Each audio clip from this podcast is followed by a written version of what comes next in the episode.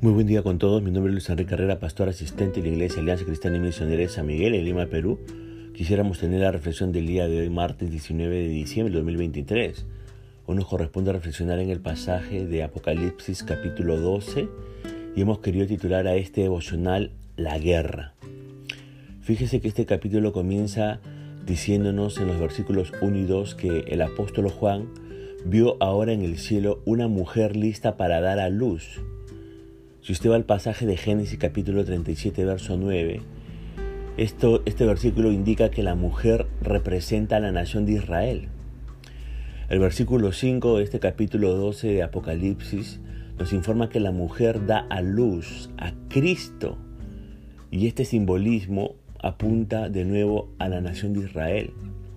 En el Antiguo Testamento a Israel se la representa como una mujer y una madre allá en Isaías capítulo 54 verso 5 y Jeremías capítulo 3 verso 6 al 10. La mujer está de parto y el niño que nace es Cristo, según el versículo 5 de este capítulo 12 de Apocalipsis, pero también puede comparar con el Salmo, Salmo 2 verso 9 y Miqueas capítulo 5 verso 2 al 3. Ahora, el versículo 3 nos dice que un dragón esperaba dispuesto a devorar al hijo de esta mujer en cuanto naciera. Este dragón es Satanás, según el versículo 9 de este capítulo 12 de Apocalipsis. Y las cabezas, los cuernos y las diademas, ¿qué representan? Las cabezas representan siete imperios mundiales consecutivos que se han desarrollado bajo el dominio de Satanás. Vale decir eh, los imperios de Egipto, Asiria, Babilonia, los Medo-Persa, Grecia, Roma y el futuro imperio del anticristo que también se habla en Apocalipsis capítulo 17. El último reino, gobernado por el anticristo, será una confederación de diez naciones. Los diez cuernos representan a los reyes que gobernarán bajo el anticristo, según el, libro de Apocalipsis capítulo 17, verso 12. El cambio de las diademas de las cabezas del dragón a los cuernos de la bestia que se identifica en Apocalipsis capítulo 13, verso 1, muestra la diferencia de poder de los siete imperios mundiales consecutivos y los diez reyes bajo el anticristo. El versículo 4, léalo por favor, se relaciona con el libro de Isaías capítulo 14 y el libro de Ezequiel capítulo 28, verso 12 al 17. Cuando Satanás se rebeló contra Dios y atrajo a algunos de los ángeles consigo. Satanás, fíjese, siempre ha sido un homicida, según Juan 8:44, y ahora procura destruir a Cristo, hemos visto aquí en el versículo 5.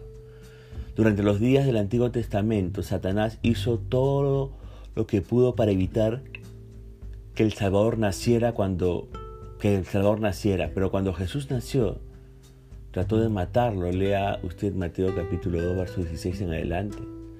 Durante su vida terrenal, Cristo fue atacado por Satanás de varias maneras antes de que pudiera realizar su obra salvadora. Pero Satanás no podía derrotar al Hijo de Dios.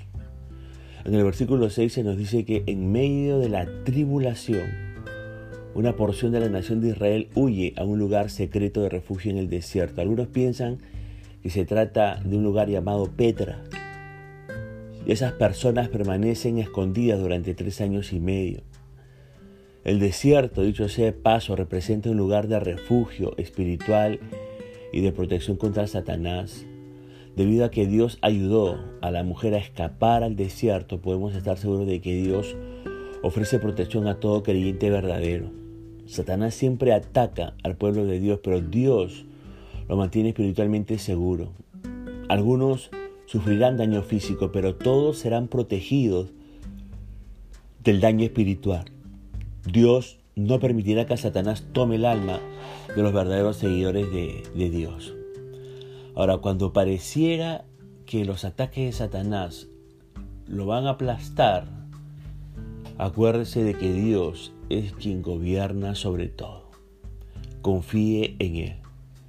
Los versículos 7 al 12 nos hablan de la guerra en el cielo. Fíjese, que los primeros dos capítulos de Job dejan en claro que Satanás tiene ahora acceso al cielo. Y Zacarías capítulo 3, verso 1 al 10 revela que Satanás acusa a los santos delante del trono de Dios. A mediados de la tribulación, Satanás será arrojado fuera del cielo y a la tierra. Miguel es el arcángel asignado para proteger a Israel, eh, según varios versículos del libro de Daniel.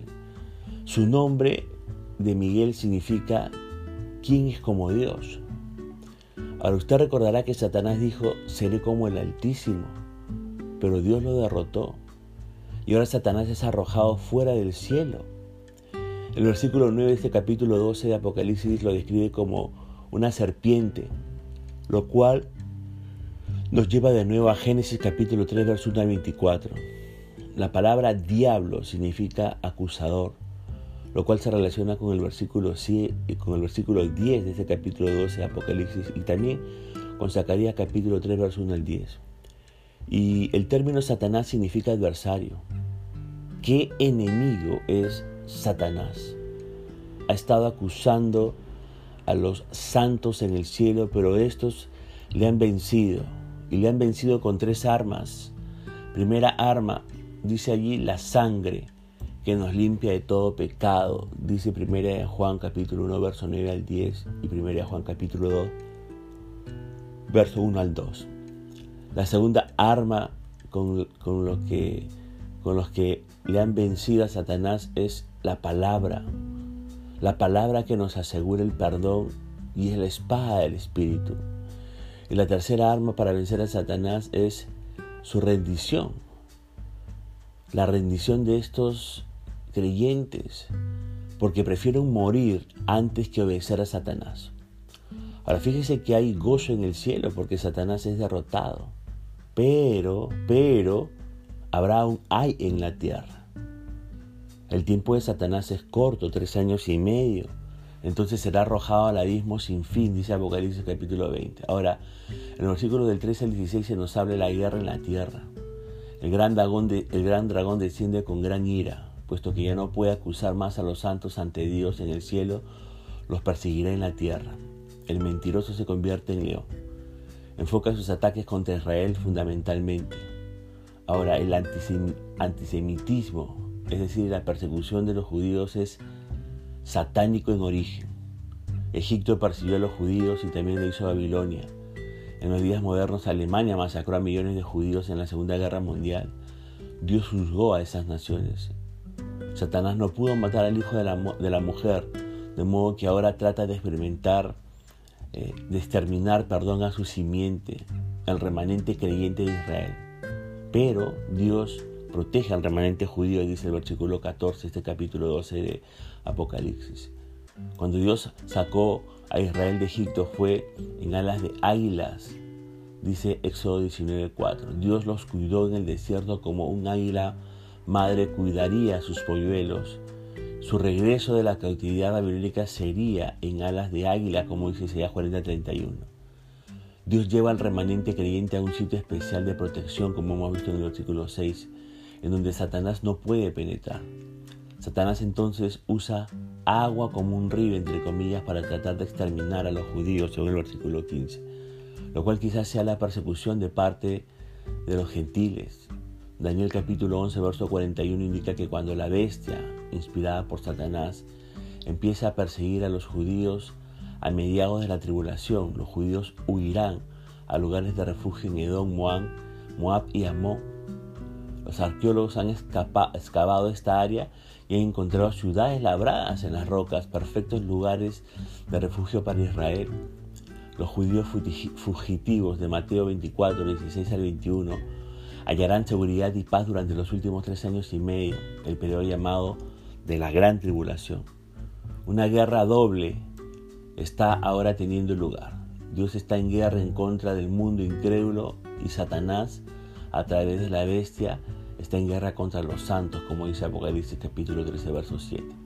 ¿Qué tiempo de conflicto y problema será este? No es de asombrarse que Jesús dijera, y si aquellos días no fuesen acortados, nadie sería salvo. Allí en Mateo 24, 22.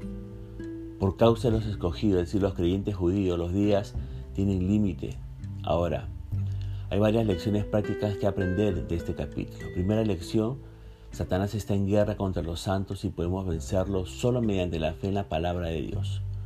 Segunda lección, Satanás es el acusador de los hermanos. Los pecados de los santos le dan a Satanás toda la prueba que necesitan ante el trono de Dios. Gracias a Dios que tenemos un abogado en Cristo, según 1 Juan 1, 9 10. Cuando confesamos nuestros pecados, Cristo nos limpia y Satanás es silenciado. Tercera lección que aprendemos de este capítulo 12 de Apocalipsis. Ojalá no nos encontremos acusando a los santos, porque si lo hacemos estamos del lado de Satanás y no del Señor. Dice la Biblia que el amor cubre multitud de pecados. Cuarta lección, nunca debemos ser culpables de antisemitismo. Los judíos son el pueblo escogido de Dios y si no fuera por Israel, no tendríamos ni al Salvador ni la, ni la Biblia. Debemos amar a Israel, orar por su paz y procurar ganar a nuestros amigos judíos para Cristo. Tal vez la nación de Israel no esté siempre en lo correcto políticamente, pero es el pueblo de Dios y tiene una tarea importante que cumplir en este mundo. Debemos orar por la paz de Jerusalén. Hasta aquí el devocional del día de hoy, deseando que la gracia y misericordia de Dios sea sobre su propia vida. Conmigo será Dios mediante hasta una nueva oportunidad y que el Señor le bendiga.